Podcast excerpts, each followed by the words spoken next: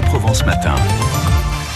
Et on va prendre le temps aussi de souffler, comme le vent aujourd'hui, sur l'île des Ambiers avec euh, Nardo Vicente, professeur émérite à Aix-Marseille Université, notre biologiste marin qui revient sur ce week-end, sur les nudibranches, hein, on en parlait hier.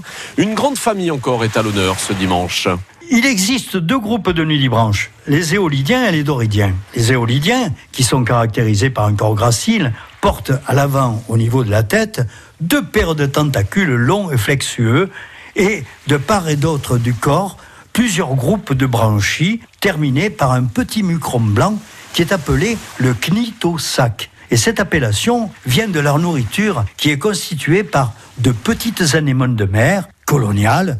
Ce sont les hydraires qui possèdent, comme tous ces animaux, des cellules urticantes renfermant un venin. Les éolidiens broutent ces hydraires et emmagasinent ces cellules urticantes dans leur appareil digestif. Ils s'en servent pour se défendre contre les prédateurs. Les cellules s'ouvrent et une sorte de dard va se planter dans l'intrus en lui injectant le venin. Mais ces cellules, c'est comme les allumettes, ça ne sert qu'une fois. Et le nudibranche reconstitue son stock de cnidocystes en broutant de nouveaux hydraires. On s'intéresse à tout et vous êtes des passionnés euh, sur cette famille de, mollusques. Nardo, on va parler maintenant des, des doridiens. Eh bien, ces nudibranches en forme d'écusson, le plus souvent, ont des couleurs très variées comme les éolidiens.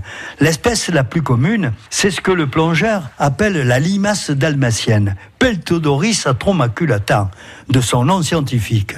Le corps de couleur blanc nacré porte de nombreuses taches brunes comme les chiens dalmatiens. Et cette espèce vit sur une éponge dont elle se nourrit. Pour se reproduire, elle va pondre dans l'éponge les œufs qui se développent à l'intérieur même de cette éponge. Et au printemps, on voit sortir de petites limaces de quelques millimètres qui ont déjà la forme et la coloration des parents. Une précision. Souvent, dans les magazines de plongée, on peut lire un Doris dalmatien. Ceci est faux, car Doris est du féminin.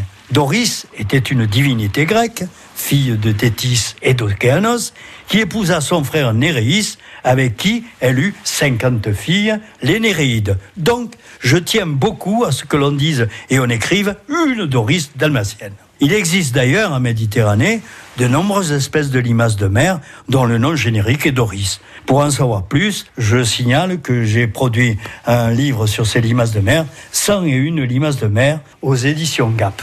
Vous avez bien fait de le rappeler, Nardo Vicente, notre biologiste euh, marin. Allez, le retour de la musique pour votre week-end sur France Bleu Provence avec une chanson là aussi, Nardo, euh, très féminine, sous les jupes des filles, Alain Souchon.